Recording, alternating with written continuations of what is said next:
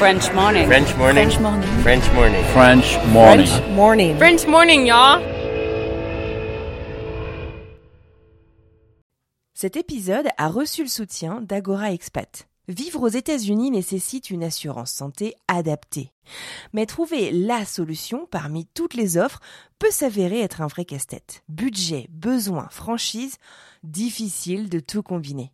Ne perdez plus votre temps, Agora Expat sélectionne et compare pour vous les meilleures solutions d'assurance santé. Offre personnalisée, accompagnement sur mesure, devis et conseils gratuits, Agora Expat est le courtier référent de la communauté francophone expatriée aux États-Unis. Retrouvez plus d'informations sur agoraexpat.com.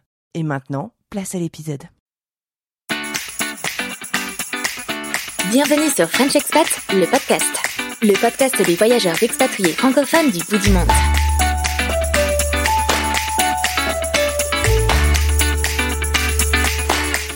Bonjour à toutes et à tous et merci d'être présents au rendez-vous de ce nouvel épisode de French Expat, le podcast. French Expat, le podcast, c'est le podcast qui donne la parole aux expats français et francophones des quatre coins du monde. Notre but, c'est de raconter des histoires singulières d'aventuriers des temps modernes. On vous propose ainsi chaque semaine, tous les lundis, un nouvel épisode et on discute avec nos invités de l'expatriation qu'ils vivent ou qu'ils ont vécu. Moi, c'est Anne Fleur et je vous parle depuis Boston, aux États-Unis. Alors, bienvenue dans cet épisode hors série entièrement dédié au bilinguisme. Dans l'épisode d'aujourd'hui, nous allons parler à une maman, Lisbeth, qui se confie au micro de Manon à propos de son cheminement pour que ses filles, déjà grandes lors de leur arrivée au Texas, aux États-Unis, apprennent l'anglais et que cette transition se passe au mieux. Puis nous filerons du côté de Montréal, au Canada, à la rencontre d'Audren, orthophoniste et spécialiste du bilinguisme, auteur notamment du blog Une bulle de langue. Elle nous expliquera différents cas de figure pour aider nos enfants lorsque les parents n'ont pas la même langue maternelle que celle du pays d'expatriation par exemple. Nous apprendrons ce que veut dire langue de cœur et la force de celle-ci en bilinguisme. Nous découvrirons que les bilingues 100% équilibrés sont finalement euh, un fruit de notre imagination et nous découvrirons encore plein d'autres astuces pour vivre nos expatriations sereinement avec nos enfants qui apprennent plusieurs langues à la fois. C'est parti pour un super épisode. Et nous commençons par le témoignage de Lisbeth au micro de Manon depuis le Texas.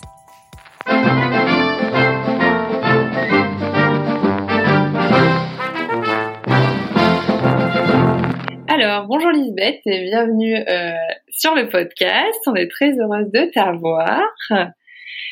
Du coup, bah, je vais aller direct dans le vif du sujet et commencer à te poser des questions sur euh, donc tes filles.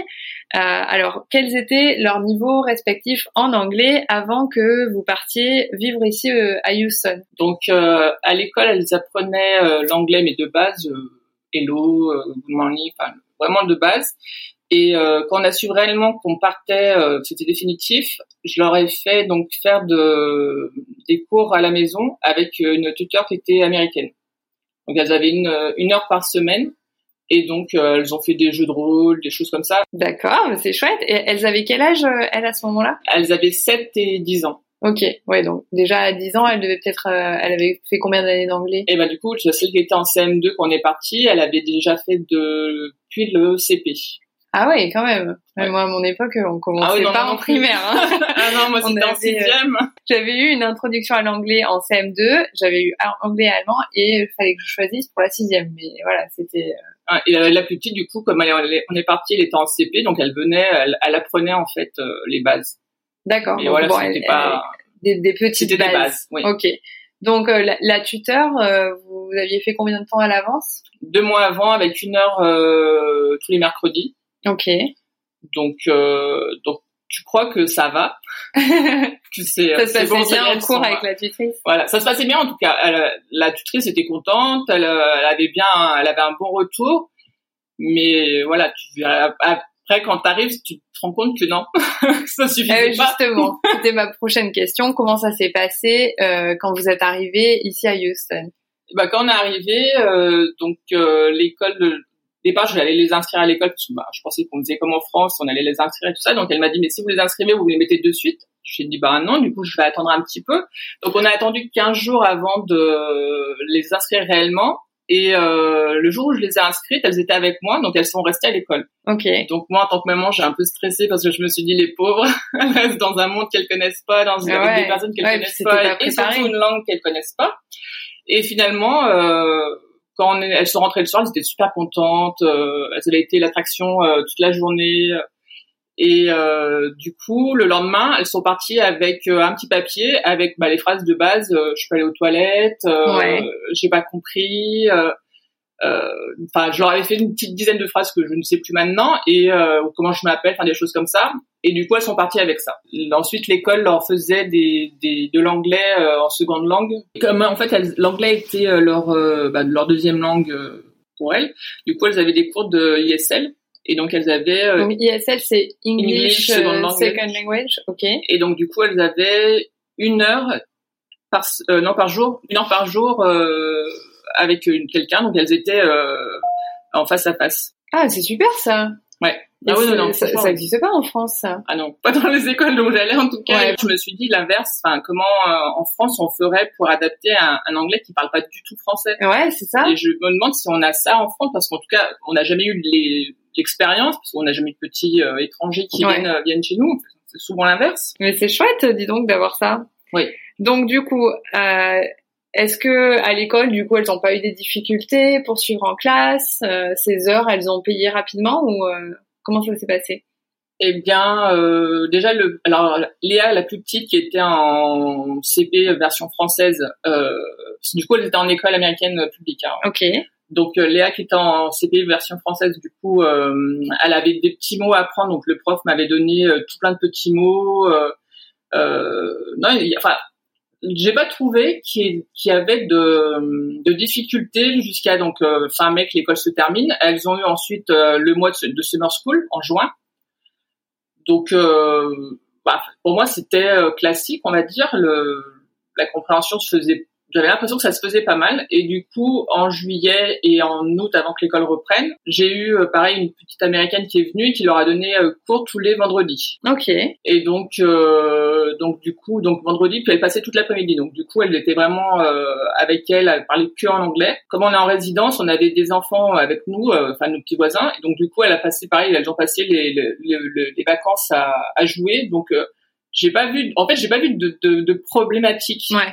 Mais vraiment en fait ça j'ai l'impression que c'est qu'elles ont euh, assimilé directement l'anglais en fait beaucoup Ouais. plus que moi évidemment mais mais en tout cas elles ont eu elles ont eu ce truc euh, enfin ça n'a pas été une difficulté pour Ouais. elles mais jamais du coup ben elles ont repris euh, en, en fin août ben elles étaient à l'aise Ouais, c'est fou. Comme quoi on se dit en fait les enfants ça. ah non moi, j'ai eu beaucoup plus peur qu'elles euh, sur plein Ouais. de trucs enfin euh, moi, ça m'inquiétait beaucoup plus le- leur niveau d'anglais. Ça m'inquiétait. Il y avait plein de choses qui m'inquiétaient que elles. Enfin, Ouais, sont leur allées, euh, niveau scolaire, voilà. l'intégration. elles euh, sont allées tranquillement, quoi. Et elles, euh, pouf, elles sont allées à fond. euh. ah oui, oui. Puis elles aimaient ça. Enfin, moi, Léa, qui était en France, aimait pas du tout l'école. Euh, ici, elle a adoré, quoi. Le- Ah ouais? bah, L'éducation ici est vraiment différente que, Ouais. euh, que ce qu'on a en France. C'est moins rigide. Ils ont des temps de pause, ils ont des, des temps de, de jeu. Euh, enfin, il y a plein de choses comme ça dans toute la journée. Et pourtant, voilà, ils ont beaucoup moins de récréation qu'en France. Ouais. Et mais Ah oui, elle ils ont adore. moins, euh, Ah oui. Ouais. Ah ouais, ils ont une heure, euh, une, une fois je crois euh, le matin et ça s'arrête là en fait. Mais euh, elle adore la- l'école ici. Ouais, mais c'est vrai que bon, moi j'ai pas d'enfants, mais pour euh, discuter avec des amis qui ont des enfants, j'ai l'impression que l'école ici c'est super fun. Il y a pyjama Ah oui. day, il y a. Ah oui oui ah oui. Bah, avant les vacances de. Noël, il y a tous les trucs, euh, les Twitter, enfin les choses comme ça. euh, une semaine complète de tu viens déguisé. Ah non, chouette, c'est, ça. euh, ah oui, enfin je trouve que l'éducation ici est vraiment est vraiment bien. Ouais, c'est très euh, comment dire euh, axé sur euh, le jeu. Bah, euh, c'est très axé sur le jeu et c'est très. Euh, T'as pas un enfant qui est nul en fait. Ah ouais. On dit, euh, enfin à aucun Ouais, moment, on- que voilà l'enfant. Chacun a son rythme. chacun son rythme et euh, tu auras toujours euh, des euh, des euh, great jobs, des amazing. Enfin, t'as pas de, on va pas descendre un enfant en fait. Ouais. Chose qu'on peut, enfin que j'ai vu moi quand j'étais à Oui, l'école oui. euh, en France et que ici, enfin l'enfant on le pousse au maximum tout le temps. Ouais. Et ça, enfin je pense que du coup ça les met euh, vachement à l'aise et euh, enfin elles- sont toujours rentrées super contentes parce que bah voilà elles avaient un petit smiley avec un grand sourire qui lui disait super. Mhm. Et voilà, elle avait pas forcément une super bonne note, mais elle était super contente parce qu'elle avait son smile. Voilà, toujours. Ouais. Et ça, je trouve que c'est vraiment. euh, On vraiment encourage alors qu'en France on est plutôt sur la sanction. Ouais. Ouais, c'est ça. Ouais, c'est ça. ouais. Donc du coup maintenant ça fait cinq ans que vous Oui. êtes ici. Elles en sont où? Elles en sont que qu'elles parlent très très bien anglais et que bon, on peut dire qu'elles sont euh, complètement euh, fluentes en anglais et, et qu'elles ont le super accent texan. Ouais. Ah oui, c'est ça pour euh, surtout la plus jeune. Enfin, c'est marrant parce que surtout la plus jeune, la plus jeune a vraiment cet accent euh, texan où elle te mâche tous les mots. Ou, euh, même des fois, moi quand elle parle, en plus elle parle super vite. Moi quand elle parle, des fois je fais ouf. Ah ouais. Et que la plus grande, comme elle est arrivée, elle était en CM2, elle a pas l'accent français, mais l'accent est différent en fait. Ouais. Il est vraiment différent de sa sœur. Et tu la comprends beaucoup mieux. Et euh, chaque année, elles ont des tests d'anglais, donc de lecture, d'écriture, de compréhension, et puis je sais plus quel est l'autre.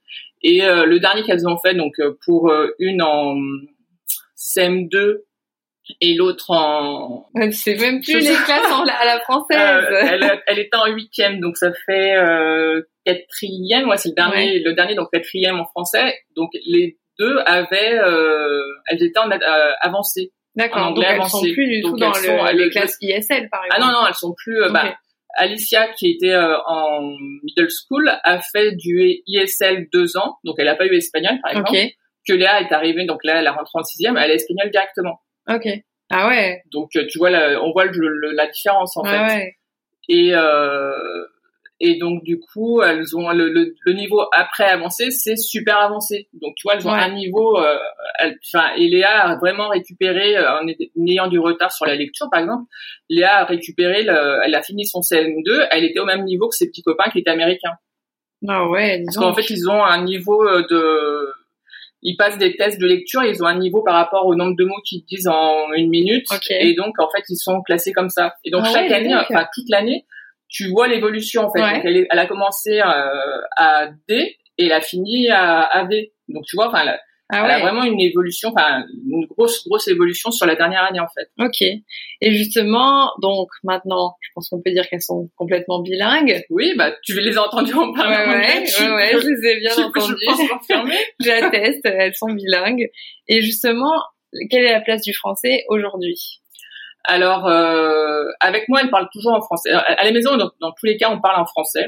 C'est euh, c'est une chose que je veux parce que ben voilà, elles ont des grands-parents qui sont français, donc automatiquement, il faut qu'elles aient un minimum euh, qu'elles le gardent pour eux, quoi. Euh, à la maison, dans tous les cas, on parle en français. Euh, avec leur papa, elles parlent en anglais.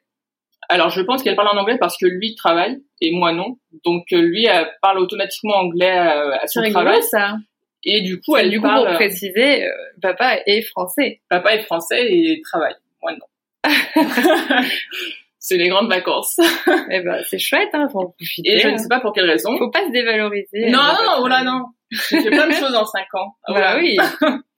Mais euh, du coup, elle parle en anglais avec lui. Enfin, c'est pas non plus automatique, mais quand... Euh, C'est pour faire des secrets? Je sais pas. je- oui, je sais pas. Parce que entre elles, elles se parlent en anglais. Ouais. Donc, des fois, elles se disent des choses et puis Mhm. on se regarde avec mon mari, puis je leur- puis on, leur regarde, je dis, mais vous êtes, c'est- vous êtes au courant, vous avez, vous avez compris quand même. Elle me regarde, fait, ah bon?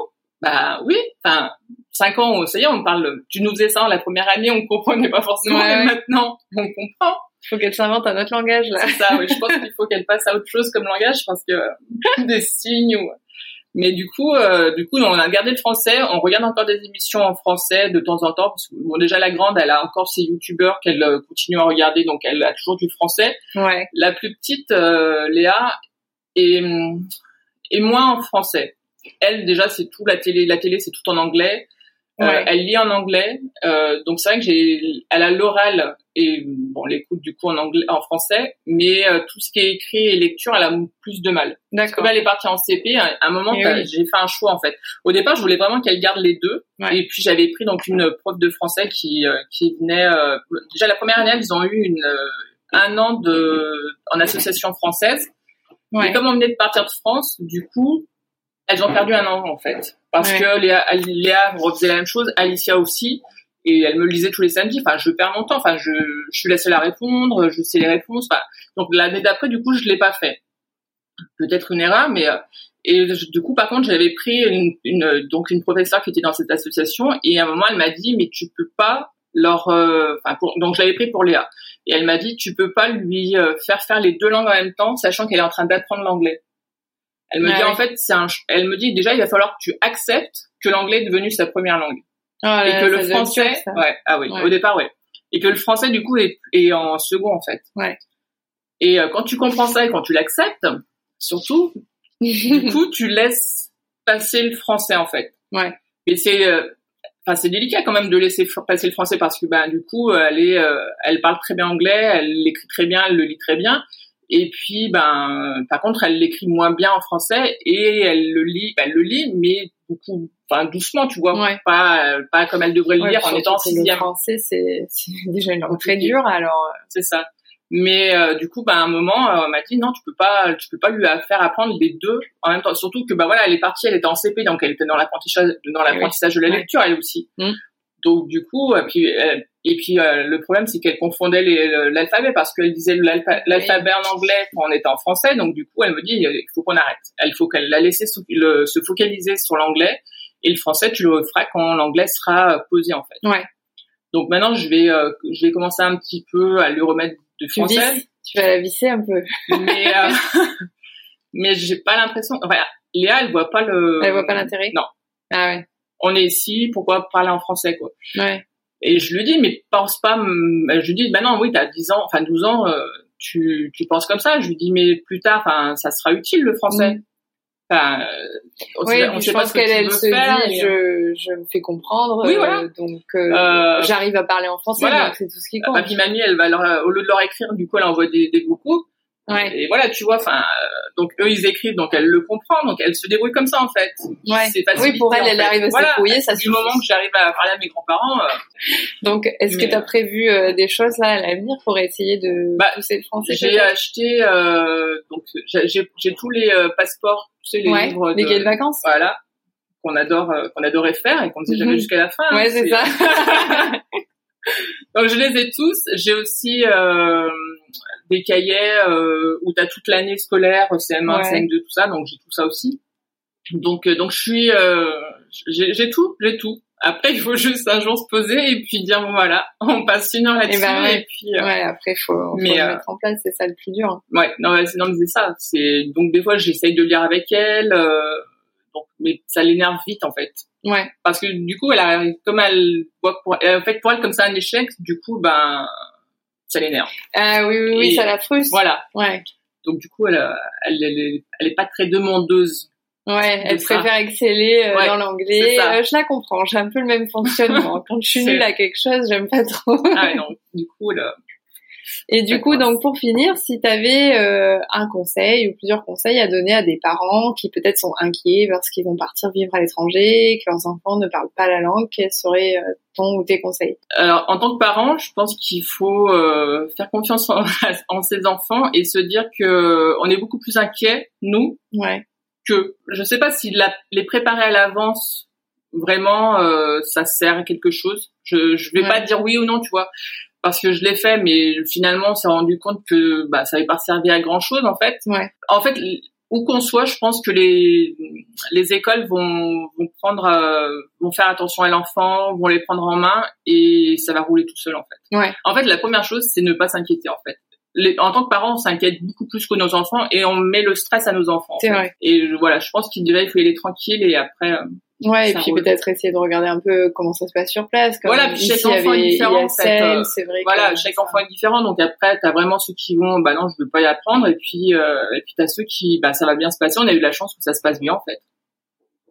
C'est qu'elles étaient bien préparées, bien coachées. Euh, Bah, on- puis voilà, c'est puis, puis nous c'était un voulu. On est venu aux États-Unis parce qu'on voulait venir. Donc déjà c'est la l'ambiance la n'était pas la même. est- La démarche n'est pas la même et Mm. du coup l'ambiance à la maison n'est pas la même non plus. ouais, ouais. Donc c'était un choix pour nous en fait. Bon, bah, en tout cas, je te remercie pour ton Mais témoignage.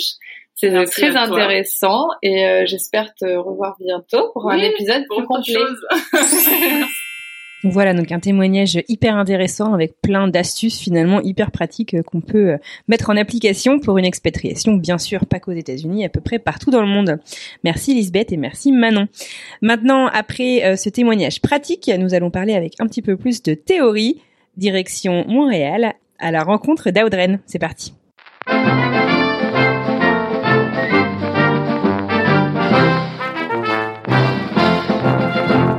Bonjour à Audren. Bienvenue Bonjour. sur le podcast. Merci. Euh, alors, tu nous parles d'où euh, ce soir? De Montréal, au Canada. Ok. Et alors, tu es un peu euh, notre experte sur cet épisode spécial sur le bilinguisme des enfants expatriés, puisque tu es orthophoniste. Euh, Est-ce que tu peux nous expliquer, avant de, de, rentrer un peu dans le vif du sujet, qu'est-ce qu'un orthophoniste? Donc l'orthophoniste euh, s'occupe euh, du langage, mais pas uniquement. C'est beaucoup plus vaste que ça. On, déjà, on va pouvoir intervenir de la naissance jusqu'à la fin de vie, en fait. Donc euh, avec les tout petits bébés, on va avoir les troubles de l'oralité, on va avoir évidemment le langage qui est très connu, la dyslexie, tout ça, il n'y a pas de souci, les gens sont en général au courant, le mhm. bégaiement aussi. Mais il y a aussi les adultes qui ont fait des AVC. Enfin, la liste est vraiment très très longue. Mhm donc euh, je ne peux pas les numérer ici. Ouais, bien sûr. Mais, euh, mais moi, aux États-Unis, je me suis plus spécialisée avec. Enfin, c'est pas que je me suis spécialisée, c'est que la demande, c'est les enfants. Donc euh, c'est la, la, ouais, la clientèle avec laquelle j'ai travaillé. D'accord, ok. Et alors, euh, donc ouais, en fait, donc t'étais pas particulièrement spécialisée euh, euh, chez les enfants avant de partir à l'étranger, c'est ça? Et, et, donc tu t'es tu t'es adapté bah à la demande quoi tout à fait. Ok. Euh, alors donc on est euh, aujourd'hui pour parler donc du bilinguisme justement chez les enfants. Euh, Est-ce que c'est euh, une problématique sur laquelle tu travaillais euh, beaucoup en France ou, ou à nouveau c'est quelque chose sur lequel tu t'es spécialisé du fait de ton expatriation? C'est surtout du fait de mon expatriation, mais ça m'intéressait avant puisque moi j'ai commencé à venir aux États-Unis avant de faire mes études. Mm-hmm. Donc, ça m'intéressait déjà, mais dans mes études, on n'a pas souhaité nous en parler du bilinguisme parce que ça n'est pas du ressort de l'orthophonie. Ah. Euh, moi, j'étais même, euh, j'avais envie de faire un mémoire sur le sujet, mais on me l'avait refusé. Donc à l'époque, hein, ça a changé depuis. Euh, mais le problème que ça que, que ça fait, ça fait qu'il y a des orthophonistes qui donnent les mauvais conseils aussi aux parents, puisque du coup, on n'est pas euh, formé mhm. du tout. Et moi, c'est ce qui s'est passé quand je suis arrivée à New York. J'ai donné des mauvais conseils aux parents dans un premier temps qui m'avait été donné par des collègues. Et puis je me suis dit, il faut vraiment que je creuse là-dessus. Et c'est là que du coup, progressivement, je, je, me suis devenue un peu plus spécialisée dans, dans le bilinguisme. Ok, super. Bah, écoute, en tout cas, merci beaucoup euh, d'avoir accepté notre invitation pour venir, euh, bah voilà, partager euh, ton expérience. alors, une des questions, donc on, on, a quelques questions qui nous sont revenues beaucoup de nos auditeurs au cours des derniers mois, donc on a essayé de, de récapituler et qu'on va te, te, demander ce soir. Une des questions qui revient le plus souvent, c'est je suis dans un autre pays, enfin donc dans un autre pays que la France. ma langue maternelle est la France. Mon enfant n'a du coup pas la même langue maternelle que moi puisqu'il est né ou, qu'il a, il a grandi depuis son, son plus jeune âge dans un nouveau pays. Euh, comment est-ce qu'on euh, nous conseillerait euh, de lui parler? Est-ce qu'il faut privilégier une seule langue? Et comment est-ce que on peut bah, l'aider à gérer et puis bah, si possible à parler ces deux langues? Oui, alors on, on entend souvent en fait la stratégie la plus connue c'est un parent une langue. Ouais. C'est souvent ce qui est recommandé. Mmh en fait, c'est pourquoi pas, mais euh, c'est pas toujours adapté à la famille. Donc il faut vraiment aller avec ce qui va fonctionner pour sa famille. Mm-hmm. Euh, ça peut être un parent une langue, ça peut être un contexte une langue, un moment une langue. Il n'y a pas de, il y a, la, il y a ce qui va fonctionner pour chaque famille. C'est pas, il n'y a pas une recette miracle. Mais euh, mais ils sont aussi aperçus que finalement un parent une langue c'était pas nécessairement le la recette non plus gagnante toujours. Donc euh, donc, faut vraiment être souple par rapport à ça. Et euh, surtout savoir que si on va se mettre à parler deux langues, l'enfant il va pas il va pas être confus à cause de ça. Euh, parce que c'est souvent la crainte, c'est ah il faut être vraiment très euh, consistant pour que l'enfant ne soit pas confus. L'enfant il peut être capable de comprendre que quand maman elle est à l'extérieur, elle parle une autre langue, quand elle est à la maison, elle parle une autre langue. C'est l'enfant est pas confus et il est ah ouais. conscient de la différence des, des deux langues très très très très tôt. Ah ouais, non, c'est c'est intéressant, d'accord. Tu, tu tu considères que que c'est la même euh, pas solution parce que tu le dis toi-même, il n'y a pas de solution miracle, que ce soit avec euh, deux parents donc chacun d'une d'une langue maternelle différente, euh, ou que ce soit avec je sais pas deux parents français et, un enfant qui parle, bah je sais pas, moi je suis aux États-Unis donc euh, anglais. Bah en fait, il faut ouais, c'est la la famille, il y a plusieurs types de familles bilingues. Ouais, voilà. Déjà, on va le faire avec ça.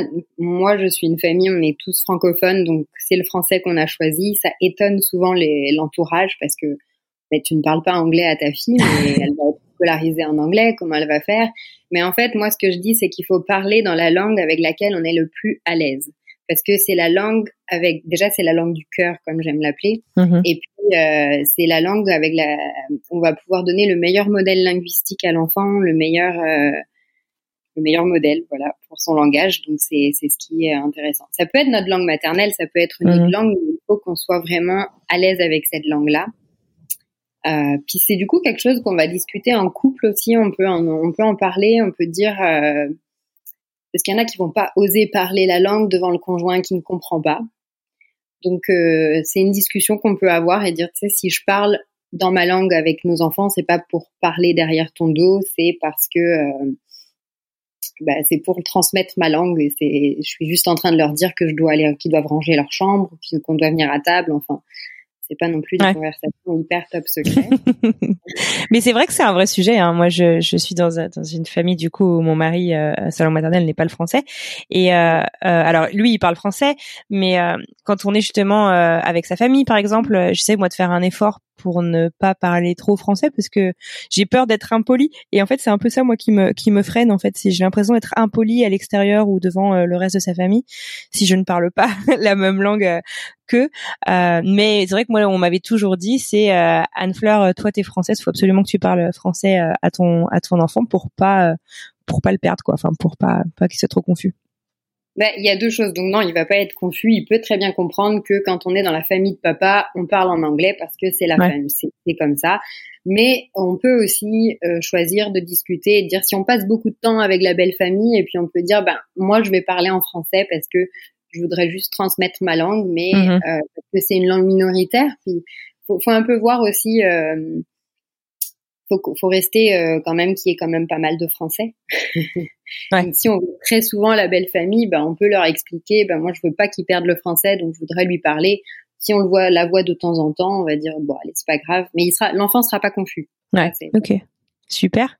Bon, c'est intéressant. Justement, donc pour continuer un peu dans, dans, dans cette veine-là, euh, un enfant du coup qui qui qui naît ou qui euh, arrive dans un pays euh, non francophone euh, assez jeune, euh, ça arrive très souvent en fait que ce soit hyper dur en fait de maintenir euh, euh, le français ou en tout cas de maintenir le français au même niveau que la langue euh, locale. Est-ce que tu as des conseils euh, à donner justement à des parents euh, pour euh, des parents qui par exemple ne peuvent pas se permettre d'amener leurs enfants à l'école française qui coûte une fortune euh, très souvent euh, pour les aider à apprendre le français sans les brusquer, sans les dégoûter euh, ou, ou, à, ou, ou, à, ou à ne pas rejeter en tout cas le français quoi. Est-ce que tu as Ouais. des, des conseils là-dessus?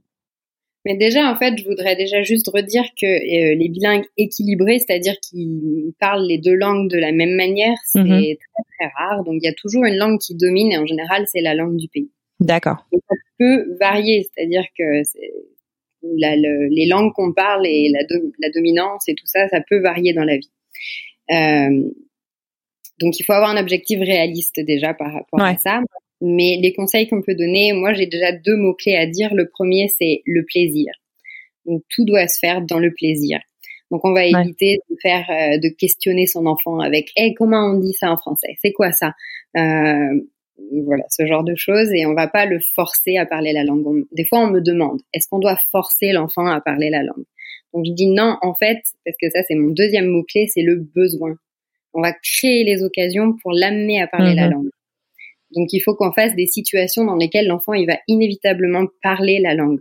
Donc ça peut être des groupes de jeux, euh, parler avec les grands-parents en Skype, euh, faire des voyages euh, dans un pays où on parle euh, la langue. Ça- peut être la France, mais ça peut être un autre pays francophone. Donc c'est vraiment ça qui est important, c'est créer le besoin. Parce que euh, je me rappelle d'une euh, une anecdote, on m'avait on m'avait posé la question euh, comment on fait pour euh, forcer ma fille à, à parler. Mais en fait, c'est une petite fille qui se retrouvait avec ses grands-parents qui ne parlent pas le, le français, euh, qui ne parlent pas l'anglais, pardon. Et donc du coup, euh, c'est le papa qui traduisait.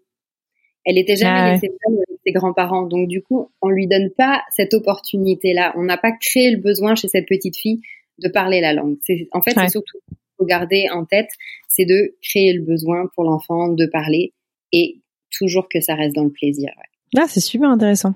D'accord. Je pense à, à, des exemples en fait à des des, des questions qu'on a reçues donc comme je te disais d'auditrices en particulier et qui nous parlaient en fait d'adolescents qui refusaient du coup complètement parce que donc je comprends bien cette idée de, de besoin mais c'est vrai que du coup tu as des, des, des parents dans des familles par exemple donc où on parle plus d'une langue qui vont il y a un parent qui va essayer de, de parler toujours en français à l'enfant et l'enfant va certes comprendre mais ne va jamais lui répondre en français. Est-ce que c'est un, un, cas que tu, que, tu as déjà vu Est-ce que tu aurais un, conseil à donner euh, à un parent qui, qui vit ça? Ouais, bah malheureusement, on va pas pouvoir le forcer à parler, comme je disais, mais euh, mais il faut pas abandonner le fait de, de soi-même parler la langue. C'est pas grave, on va continuer. Et comme je l'ai dit tout à l'heure, c'est pas figé. Euh, tout peut évoluer. Donc un enfant qui ne parle pas la langue, si on continue à le lui donner, si on continue à le à parler et que lui il comprend, le jour où il va avoir ce besoin de la parler, si admettons il décide d'aller faire des études en, en France ou admettons qu'il décide d'aller faire une expérience dans un, dans un, pays francophone, euh, ce sera très facile pour lui de devenir bilingue actif, c'est-à-dire de se mettre à parler. Et, euh, ouais. Donc, euh, donc voilà, mais on va pas pouvoir le forcer vraiment à, on essaye au mieux qu'on peut de créer le, besoin, mais c'est vrai qu'avec des adolescents, ça va être beaucoup plus difficile de. Ouais. Donc, voilà, le truc c'est de pas abandonner. On n'abandonne pas, on continue et c'est rien de perdu. Ça veut dire que le jour où l'enfant il en a vraiment l'envie, c'est c'est pas perdu. C'est là quoi trop tard, ce sera là. Il pourra le, il pourra euh, devenir bilingue s'il le souhaite à un moment. Il est bilingue, il est bilingue. il est bilingue, mais il veut pas le dire. Il veut, veut pas le montrer. Donc, euh, ne pas abandonner le français, en tout cas pour se mettre à la langue euh, du pays à la maison, quoi. Euh, continuer à, à l'exposer au français, même s'il répond pas. Euh, ouais. Ouais, parce que c'est tentant du coup de. Moi, je vois souvent des parents qui du coup switch aussi à l'anglais parce que ben bah, il, me répond en anglais de toute façon. Donc, euh, mais non, on peut continuer à parler en français, c'est pas grave, on va pas le, on va pas le forcer. Si on le force, en fait, on risque de, ça risque de faire l'inverse. L'enfant, il risque d'avoir, euh, oh, ça m'énerve ton histoire là, c'est pas, donc euh, on veut, on veut pas le, se braquer. ouais, on veut pas qu'il se braque, voilà, c'est ça. Ouais. D'accord. Et alors, euh, euh c'est super intéressant. Dans l'autre sens, euh, je pense donc là, on, on parle d'enfants qui sont euh, nés ou qui ont grandi dans un autre pays que, que, la France ou dans un pays en tout cas non francophone, ou d'ailleurs ça marche dans, dans tous les pays. et on, on, a eu euh, euh, l'exemple d'ailleurs euh, dans un dans notre tout premier épisode hors série avec Julie qui nous parlait de sa fille. je sais pas si tu as eu l'occasion de l'écouter, donc qui arrivait de, de France et qui avait eu bah, beaucoup de difficultés au début. Alors il y avait effectivement peut-être un peu la culture à l'école, mais il y avait aussi la langue. Est-ce que tu as des conseils à donner justement pour ça, pour un enfant qui arrive, qui se fait scolariser dans un pays, dans une langue bah, qu'il ne maîtrise pas, bah, pour faciliter un peu son adaptation euh, à la langue, euh, entre autres choses Ouais, ben alors déjà, en fait, je voudrais rappeler aux parents que euh, les bilingues de naissance, comme on les appelle, ceux qui sont qui sont exposés aux langues dès la naissance ou dans les premières, toutes premières années de leur vie, c'est la mhm. minorité des, des, des bilingues. La plupart des bilingues, ils vont être exposés à la langue plus tard. très souvent, c'est à l'entrée à l'école, ils découvrent la deuxième langue. Donc, euh, déjà, pas de stress. c'est euh, mhm. tout à fait possible de devenir bilingue et les témoignages qu'on avait eus dans le premier épisode, c'était euh, ça, ça, montrait ça. Ouais. Euh, mais moi, je vais un peu le diviser en deux parties, c'est-à-dire qu'il y a les enfants de moins de 6 ans, puis il y a les plus grands. Alors 6 ans, je le donne comme âge, mais c'est vraiment à titre juste pour se donner des repères. Il faut pas le prendre, c'est pas 5 ans, 6, 364 jours et 6 ans. c'est pas comme ça. Mais disons déjà que les enfants de moins de 6 ans, il n'y a pas d'enjeu scolaire parce qu'ils n'ont pas encore appris à lire, à écrire. Et puis, aussi, ils apprennent encore de façon assez intuitive. Donc ces enfants-là, ils vont passer par quatre étapes. Dans la première partie, ils vont se mettre à parler leur langue maternelle euh, à tout le monde. Là, ils vont parler en français à tout le monde. Puis ils vont s'apercevoir que ah non, ça fonctionne pas en fait. Ouais. Donc euh, là, ils peuvent rentrer dans une période de silence qui peut aller jusqu'à 6 à 7 mois selon les enfants. Waouh, c'est long. Hein. dans laquelle du coup ils ne parlent plus ni le français ni la langue du pays. Et en tant que parent, tu es censé ne pas paniquer. Parce que... on ne panique pas, ne panique pas. Parce qu'en fait, on entend souvent les enfants, ce sont comme des éponges, ils vont juste apprendre comme ça, mais en fait, c'est pas, c'est pas complètement vrai. Mm-hmm. C'est vrai dans le sens où, comme je disais, ils apprennent encore de façon intuitive à cet âge-là, mais euh, c'est pas non plus immédiat. donc, euh, donc voilà. C'est bien de le dire. Euh, troisième phase qui est la phase télégraphique Et là, c'est plutôt, euh, ils vont commencer à parler la langue du pays, mais avec des phrases toutes faites. Donc, ils vont, c'est des phrases qu'ils auront entendues beaucoup autour d'eux, puis ils vont les ressortir comme ça. Et, euh, et d'ailleurs, euh, Julie euh, parlait que sa fille faisait, il y a eu comme un déclic. Donc ça fait un peu ça. C'est on a, on a une période de silence, puis d'un coup l'enfant se met à parler avec des phrases qui sont toutes faites. Donc Mhm. vraiment, ça donne le sentiment, il parle vraiment en anglais là, D'accord. ou en anglais ou l'autre langue. Et euh, et puis ensuite on arrive dans la quatrième phase où là l'enfant est capable de faire des phases, des, des phrases spontanément. Euh, il va encore faire des erreurs, puis petit à petit, bah, ça va devenir, euh, bah, comme disait Julie, elle dit au bout de trois ans, sa fille, les gens se souvenaient même pas que, pouvaient pas savoir que Ouais. elle n'était pas euh, bilingue de naissance, comme je, entre, je mets des guillemets là, on les Oui, bien pas, sûr. donc voilà. Donc du coup, pour ces enfants-là, j'ai envie de dire, elle n'est pas forcément nécessaire de préparer l'expatriation parce que ça va se faire, mais mais c'est comme elle disait, c'est une phase. Voilà. C'est au départ, c'est un petit peu, euh, ça, ça peut être perturbant. L'enfant, euh, c'est perturbant pour tout le monde, pour les parents, pour l'enfant. Ouais. Mais Donc- du coup, ce qu'on peut faire, c'est de l'éveil aux langues, par contre. Donc, euh, de la même manière que euh, on va sûrement préparer l'enfant en lui disant, tu sais, on va prendre un, avion, on va aller dans une nouvelle maison. Ben, on peut aussi lui parler de bah, la langue dont on va pas, qui, qui est parlée dans le pays. Et euh, on peut utiliser des imagiers, des puzzles, des jeux, et on peut lui dire, bah tiens, euh, nous on dit une vache, mais là où on va, ils disent a cow. Ouais. Euh, et puis là, j'ai emprunté aujourd'hui un livre à la bibliothèque et j'en parlerai sûrement sur mon blog, euh, mais euh, ça s'appelle Coucou et c'est l'histoire d'un petit oiseau qui euh, euh, qui naît et puis lui, euh, bah, personne n'arrive à le comprendre parce qu'il parle pas comme les autres. Alors il va voir tous les animaux, mais les animaux parlent pas comme lui. Il y en a qui disent baie, il y en a qui disent me. Donc il va à l'école pour apprendre une nouvelle langue. Enfin voilà, puis bon, il abandonne, personne ne le comprend. Et au final, il trouve quelqu'un qui parle comme lui. Donc, euh, et, et ce livre-là, en fait, je trouve que ça peut être aussi un livre qui peut permettre de- d'aborder le fait que tout le monde parle pas de la même langue. Voilà, on peut faire ce genre de choses pour préparer l'enfant, mais Mhm. on va pas lui donner des cours d'anglais nécessairement. Ou, Ouais. Donc, voilà, peut-être l'immerger si c'est possible, mais c'est ra- très rarement possible de le faire quand même quand on est en France. Donc, euh, Ouais. faut pas se mettre la pression, je pense. Donc pas de pression et euh, patience en fait, c'est surtout ça le maître mot. C'est ça, puis il faut aussi, euh, il faut faire aussi, vous, enfin, c'est les parents qui connaissent leurs enfants aussi, c'est-à-dire que là, moi, j'ai donné euh, quatre phases par lesquelles euh, les enfants passent, mais euh, il y a des enfants aussi, ils sont tous différents. Donc il y a des enfants qui sont très fonceurs et qui vont avoir la période silencieuse qui va être très très euh, courte, et euh, eux, ils vont juste foncer, ils vont Mhm. dire parler dans la langue, peu importe. Et puis il y en a d'autres qui vont être beaucoup plus en retrait et qui vont avoir besoin de euh, d'être sûrs d'eux quand ils vont parler. Euh, donc il faut pas regarder non plus, ah, tiens, euh, je connais un tel, euh, il parlait très très vite et voilà. Vous connaissez aussi vos enfants, faites-vous confiance, faites-leur Mhm. confiance et voilà. Bah, c'est super. Écoute, merci beaucoup. Donc du coup, tu nous parlais des tout petits et qu'en est-il des grands?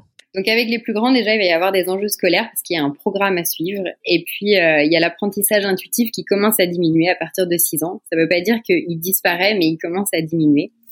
Euh, donc après, bah, ça va dépendre de la scolarité. Comme tu disais tout à l'heure, on peut pas tous aller en, en école française ou bilingue. Donc euh, des fois, on va aller en euh, le- le- l'école du pays. C'est pas toujours un choix. Puis ça va dépendre aussi Mhm. du pays. Donc moi, je vais parler de ce que je connais parce qu'en fait, aux États-Unis, il y a le programme DSL, English as a Second Language, et il y avait. Julie qui en parlait dans le dans le hors série euh, sur les enfants, Mhm. euh, qui en avait elle bénéficié. Puis c'est vrai que ça a l'air vraiment très très bien.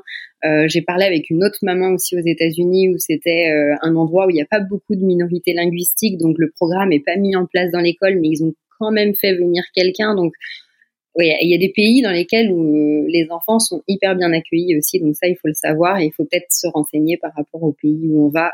Qu'est-ce qui est proposé pour ces enfants-là aussi Euh, Parce Ouais. que eux, les plus grands, ils vont un peu plus avoir besoin d'un soutien plus euh, formel que les Mhm. enfants, puisque euh, l'apprentissage intuitif commence à diminuer. Mais du coup, avec eux, on peut aussi faire de l'éveil aux langues, avec les livres, des dessins animés, des jeux. Et, et moi, j'aime bien aussi, pourquoi pas, faire une soirée spéciale avant le départ. Donc, euh, se dire, bah tiens, tel soir, ça va être euh, soirée euh, États-Unis, soirée Japon, peu importe là où vous partez. Ah, c'est une chouette idée ça. Et donc, on pourrait euh, se mettre à décorer la, la, la table avec des, a- des, des affaires du, du pays, euh, cuisiner un plat du pays où on va s'expatrier, puis euh, du coup, on va pouvoir aussi parler ben, des mots qu'on qui sont autour de la table, donc la serviette, le verre, peu importe. ça peut, Mhm. ça peut être très varié. Ça peut aussi être une activité. Enfin, voilà, varié. Et puis, euh, comme disait, mais là, on avait dans le dans le premier podcast euh, Julie et Laetitia qui disaient que finalement le gros manque pour les enfants, c'était d'exprimer leurs besoins. Donc, on peut essayer de réfléchir. euh, bah tiens, ils vont avoir besoin de quoi? Laetitia, elle parlait de l'eau pour les enfants. Alors, euh, de demander à la crèche. Donc, essayer de Ouais. de voir tiens, qu'est-ce qu'ils pourra avoir besoin vraiment. euh. On va pas les préparer à 100%. Comme je dis, c'est plus de l'éveil aux langues, c'est plus les préparer à, à ce qui va se passer, même si, comme disait Julie, c'était un peu difficile de se préparer complètement à tout ça. Mhm. Mais voilà ce qu'on peut faire éventuellement avec les plus grands. On peut essayer de voir si on peut trouver un peu des quelques cours d'anglais ou, ou voilà. Mais c'est pas c'est pas une obligation. Enfin, c'est c'est comme Ouais. on peut aussi. J'ai pas envie Non, mais bien de culpabiliser des parents qui peuvent pas trouver ce genre de choses ou qui doivent s'expatrier très rapidement. Mais c'est des possibilités. Et puis une fois Ouais. qu'on est sur place, il faut vraiment euh, valoriser la langue du pays. Donc on va féliciter euh, euh, plutôt que de noter ce qui n'est pas encore appris. Mhm. Euh, on va dire ah, tiens c'est bien, t'as as progressé là-dedans. Et toujours sans abandonner la langue de la famille. Parce Donc là, féliciter pourrait- en français. euh, voilà. là, on pourrait avoir en fait un semi-linguisme. Donc, on n'utilise plus ce, ce terme-là, comme je l'expliquais dans, dans un, un article récemment, mais euh, on peut en avoir un, un temporaire, c'est-à-dire que on n'a pas encore acquis complètement la langue du pays, puis notre langue maternelle, on commence à la perdre. Donc, euh, et Ouais. de perdre complètement la langue maternelle. Donc, ne pas abandonner la langue de la famille. C'est possible ça vraiment de perdre sa langue maternelle? Oui, tout à fait, c'est possible. Ah ouais. Ouais. Ah moi je pensais que c'était imprégné, que c'était impossible de perdre sa langue maternelle. Non, on, on peut perdre la langue maternelle, donc il faut vraiment, c'est, en fait, les langues, c'est, c'est, c'est comme je l'ai dit déjà avant, c'est quelque chose qui est, euh, qui peut fluctuer dans notre vie. Donc euh, même un adulte qui a appris euh, l'anglais euh, plus tard, je parle de l'anglais, mais ça peut être une autre langue, Mhm. il peut se sentir plus à l'aise après dans sa seconde langue et pas sa langue maternelle. C'est tout à fait possible. Donc tout ça, la dominance et les, les pertes des langues, ça peut arriver même avec la, la langue maternelle. Putain, c'est dingue. Ok, bah écoute, tu vois, tu j'ai encore appris un truc. Merci beaucoup. Et alors, est-ce qu'il y a justement euh, des actions, des choses qu'on peut euh, qu'on peut euh, mettre en place à l'intérieur de nos familles pour limiter ce risque d'oubli de la langue maternelle chez les tout petits comme chez les plus grands? Ce qui est important à savoir, c'est que en fait, plus l'enfant est jeune, quand la langue du pays va prendre le dessus sur la langue maternelle, plus l'oubli il va être rapide et éventuellement même irréversible. Il y a des études qui montrent qu'un enfant peut oublier sa langue maternelle si la langue majoritaire, la langue du pays, devient dominante avant l'âge de 8 ans. Alors, il peut la perdre, ça ne veut pas dire qu'il va la perdre nécessairement, il faut pas paniquer parce que pour la plupart des enfants bilingues, la langue du pays, c'est celle qui va devenir euh, dominante euh, peu de temps après l'entrée à l'école finalement. Et on commence l'école bien avant 8 ans. Donc, ce que ça veut surtout dire, c'est que c'est dans l'enfance que ça va se jouer, et c'est à ce moment-là qu'on va essayer de conserver la langue active en exposant l'enfant euh, à la langue, en provoquant les, euh, opportunités de la parler, euh, etc. Autre chose qui est intéressant à savoir, c'est qu'un enfant qui a appris à lire et à écrire dans sa langue maternelle, il diminue les risques d'oubli. Donc la bilittératie, c'est comme ça qu'on l'appelle, ça va aider le bilinguisme sur le long terme. Est-ce que tu aurais euh, un, dernier euh, conseil euh, à, à donner c'est vachement vague hein, ma question parce que parce que il n'y a pas une famille pareille que les autres. Mais euh, euh, quand, euh, en tout cas, quand on pense bilinguisme chez les chez les enfants, que ce soit jeunes enfants ou adolescents, voilà, je te donne euh, euh, un sujet de dissertation à répondre en, en quelques secondes. Tu un dernier conseil à donner Euh, quand j'ai fait, euh, quand j'ai commencé à faire mon blog, en fait, ce que je voulais surtout euh, passer comme message, c'était euh, bah, de pas abandonner euh, le bilinguisme et, peu importe ce que les ce que les professionnels vont vous dire, parce que les professionnels sont pas encore bien euh, formés à tout ça. Parfois, malheureusement, c'est pas de leur faute, c'est la faute à la formation. Euh, donc, de pas abandonner sa langue, même s'il y a un handicap, même s'il y a un trouble du langage, il faut continuer à parler sa langue maternelle quoi qu'il arrive. Voilà, c'est vraiment le, le plus gros des conseils que je pourrais donner. Et après, ben, je je sais pas s'il y a des conseils. C'est ça va être différent selon les situations, je pense. Hmm, Bien sûr. c'est très bien, merci beaucoup. Si euh, nos auditeurs et auditrices veulent euh, suivre justement, retrouver ton blog, euh, peut-être continuer la conversation avec toi en privé, ils peuvent te trouver où? Bah, Le blog c'est une bulle de langue avec le une et deux qui sont en chiffres, et je suis aussi sur Instagram. Ok. Super, écoute, on les ajoutera dans les notes du podcast. Est-ce que tu as un dernier truc euh, à ajouter avant qu'on se dise au revoir euh, Non, de belles aventures de bilinguisme à tout le monde. écoute, merci beaucoup, merci d'avoir pris le temps de répondre à nos questions et merci euh, infiniment d'avoir accepté mon invitation. Très bonne soirée, à bientôt Adrien. Merci.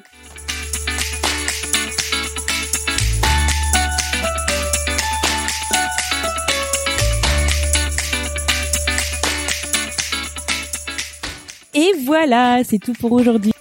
Merci infiniment à vous d'avoir écouté ce tout nouvel épisode jusqu'à la fin. S'il vous a plu, n'hésitez pas à nous laisser plein d'étoiles et un avis sur Apple Podcast. C'est le meilleur moyen de nous aider. Et d'ailleurs, un immense merci à Amélie, Amélie in NYC, qui nous a laissé 5 étoiles sur Apple Podcast et qui nous dit un podcast et une équipe au top. Un vrai régal d'entendre le récit de personnes qui vivent la même aventure que nous. L'équipe est redoutablement charmante, pose les bonnes questions et met l'accent sur les problématiques que beaucoup d'expatriés ou d'immigrés rencontrent. Les invités se prêtent au jeu. L'échange est un vrai plaisir à écouter. Je recommande Amélie. Écoute Amélie, un immense merci pour ce super petit mot. Merci pour ces 5 étoiles, merci pour ta fidélité et merci vraiment d'avoir pris le temps de nous laisser ce petit message. Sachez que vous pouvez également nous soutenir en partageant cet épisode avec votre entourage, un futur expat qui se pose plein de questions ou encore un expat qui pourrait se retrouver dans notre communauté, par exemple. Pour plonger dans les coulisses du podcast, rejoignez-nous sur les réseaux sociaux, Instagram, Facebook et LinkedIn, at French Expat, le podcast. Pour retrouver tous les liens vers tous les épisodes, les plateformes, les réseaux sociaux, c'est encore plus simple, direction notre site internet frenchexpatpodcast.com. Je vous retrouve la semaine prochaine pour un nouvel épisode. En attendant, je vous souhaite une excellente semaine. À bientôt!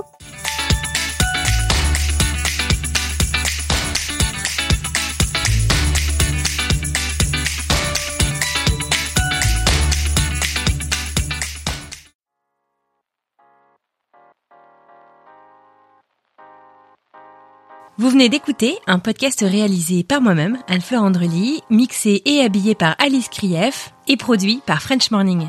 French Expat n'est pas le seul podcast de French Morning. Pour retrouver tous les podcasts du groupe, rendez-vous sur frenchmorning.com slash podcast. À bientôt!